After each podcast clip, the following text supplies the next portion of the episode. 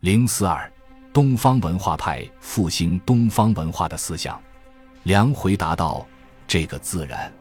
但不料塞蒙士不无感叹地说：“唉，可怜，西洋文明已经破产了。”梁启超问塞蒙士：“回美国准备干什么？”塞蒙士答：“我回去就关起门老等，等你们把中国文明输进来，就把我们。”还有一次。梁和几位德国社会党的名人闲谈，梁说起儒家的四海之内皆兄弟，不患寡而患不均，跟着又讲到井田制以及墨子的兼爱寝兵等。这几位社会党名人听后都跳起来，埋怨中国人家里有这些宝贝，却藏起来不分给他们，真有些对不起人。梁启超起初听见这些话，还以为别人是在奚落他，后来到处听惯了，才知道他们许多先觉之士。着实怀抱无限幽微，总觉得他们那些物质文明是制造社会显象的种子，倒不如这世外桃源的中国还有办法。这就是欧洲多数人心里的一般了。欧战结束不久，便到欧美游历了数月的日本人内奇博士也发现，饱受战争之苦的欧洲各国之视线，现皆集中于中国，盖以其为世界之乐土也，以为人类一切困难。将借东方人民以为解决，以中国为代表的东方人将为环球最高尚、最纯洁、最有幸福之人类矣。战后西方思想界活跃的社会主义思潮和东方文化就事论思潮，都对中国思想界产生了重大而深远的影响。因社会主义思潮，零四二，东方文化派复兴东方文化的思想。梁回答道。这个自然，但不料塞蒙士不无感叹地说：“唉，可怜，西洋文明已经破产了。”梁启超问塞蒙士：“回美国准备干什么？”塞蒙士答：“我回去就关起门老等，等你们把中国文明输进来，就把我们。”还有一次，梁和几位德国社会党的名人闲谈，梁说起儒家的四海之内皆兄弟，不患寡而患不均，跟着又讲到井田制。以及墨子的兼爱寝兵等，这几位社会党名人听后都跳起来，埋怨中国人家里有这些宝贝，却藏起来不分给他们，真有些对不起人。梁启超起初听见这些话，还以为别人是在奚落他，后来到处听惯了，才知道他们许多先觉之士，着实怀抱无限幽微，总觉得他们那些物质文明是制造社会显象的种子，倒不如这世外桃源的中国还有办法。这就是欧洲多数人心里的一般了。欧战结束不久，便到欧美游历了数月的日本人内奇博士也发现，饱受战争之苦的欧洲各国之视线，现皆集中于中国，盖以其为世界之乐土也，以为人类一切困难将借东方人民以为解决。以中国为代表的东方人将为环球最高尚、最纯洁、最有幸福之人类矣。战后西方思想界活跃的社会主义思潮和东方文化就事论思潮，都对中国思想界产生了重大而深远的影响。因社会主义思潮，零四二，东方文化派复兴东方文化的思想。梁回答道：“这个自然。”但不料塞蒙氏不无感叹地说：“唉，可怜，西洋文明已经破产了。”梁启超问塞蒙士：“回美国准备干什么？”塞蒙士答：“我回去就关起门老等，等你们把中国文明输进来，就把我们。”还有一次，梁和几位德国社会党的名人闲谈，梁说起儒家的四海之内皆兄弟，不患寡而患不均，跟着又讲到井田制以及墨子的兼爱寝兵等，这几位社会党名人听后都跳起来。埋怨中国人家里有这些宝贝，却藏起来不分给他们，真有些对不起人。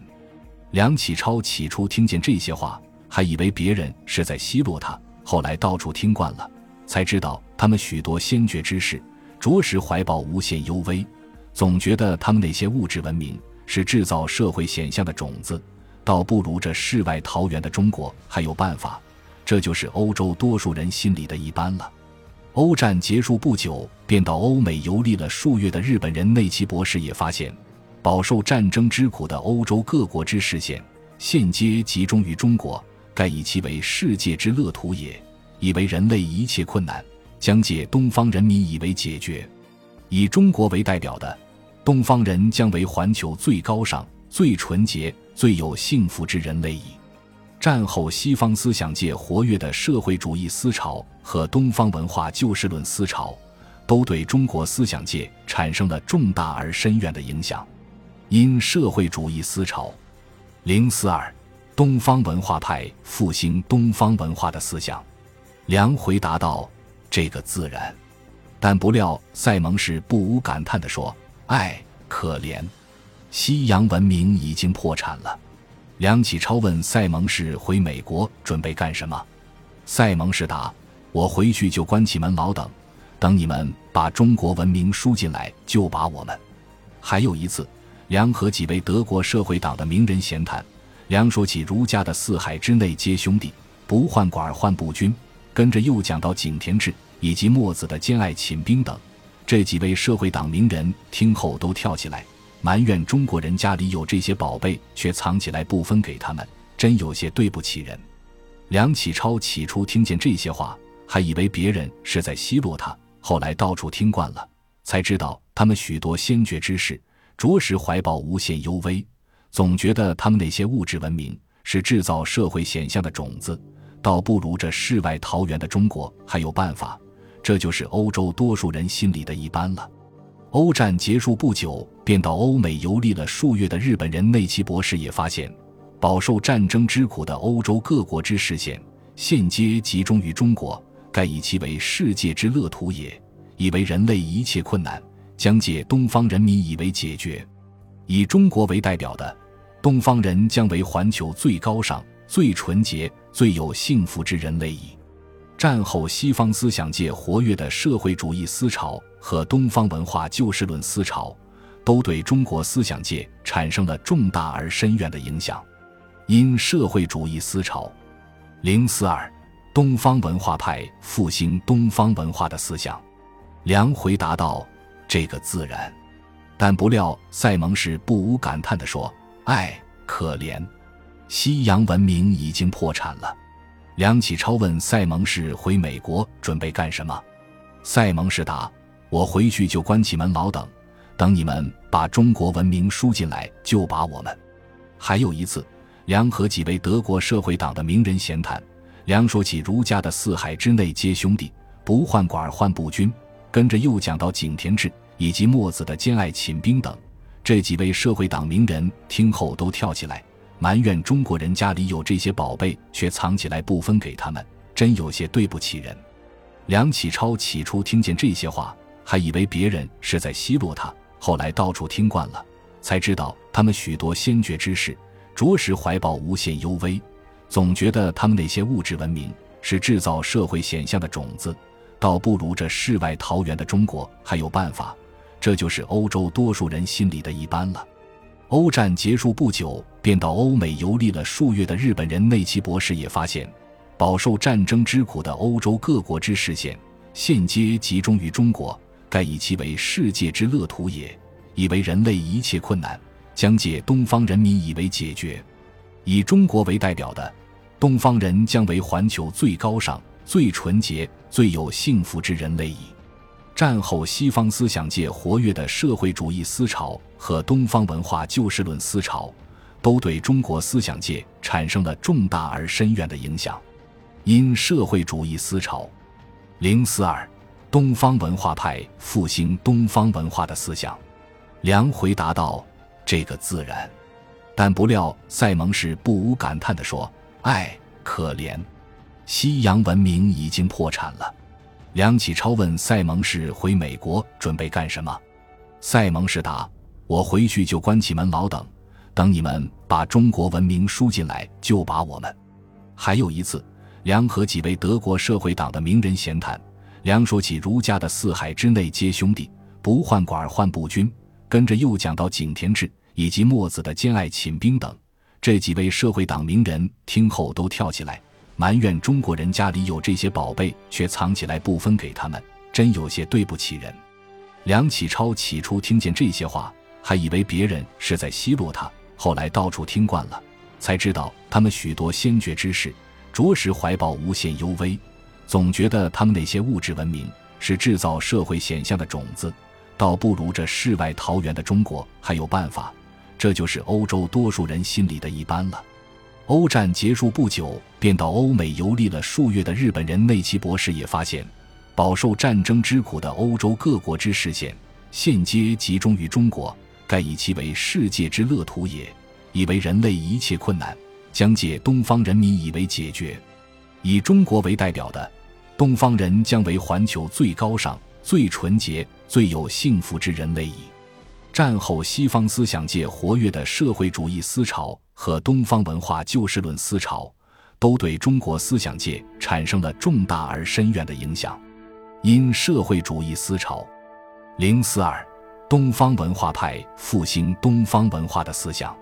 梁回答道：“这个自然。”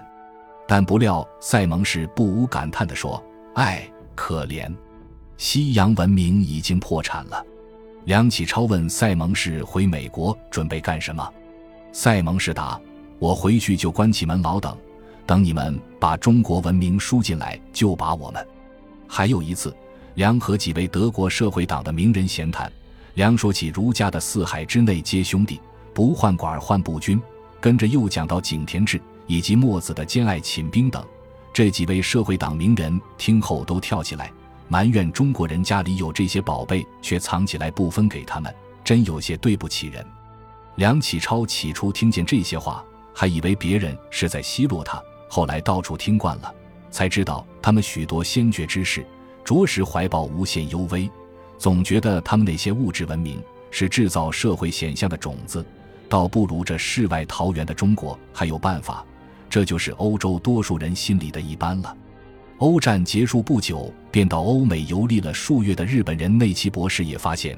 饱受战争之苦的欧洲各国之视线，现皆集中于中国，盖以其为世界之乐土也，以为人类一切困难将借东方人民以为解决。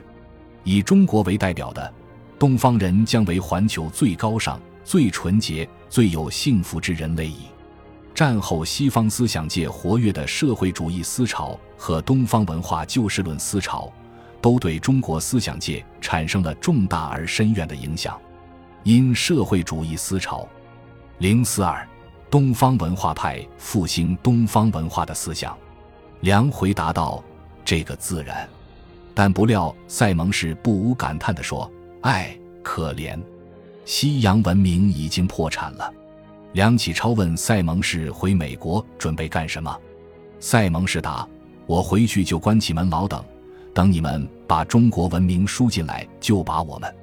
还有一次，梁和几位德国社会党的名人闲谈，梁说起儒家的四海之内皆兄弟，不患寡而患不均，跟着又讲到井田制以及墨子的兼爱寝兵等。这几位社会党名人听后都跳起来。埋怨中国人家里有这些宝贝，却藏起来不分给他们，真有些对不起人。梁启超起初听见这些话，还以为别人是在奚落他，后来到处听惯了，才知道他们许多先觉之士，着实怀抱无限幽微，总觉得他们那些物质文明是制造社会现象的种子，倒不如这世外桃源的中国还有办法。这就是欧洲多数人心里的一般了。欧战结束不久，便到欧美游历了数月的日本人内崎博士也发现，饱受战争之苦的欧洲各国之视线，现皆集中于中国，盖以其为世界之乐土也，以为人类一切困难将借东方人民以为解决。以中国为代表的东方人，将为环球最高尚、最纯洁、最有幸福之人类矣。战后西方思想界活跃的社会主义思潮和东方文化救世论思潮，都对中国思想界产生了重大而深远的影响。因社会主义思潮，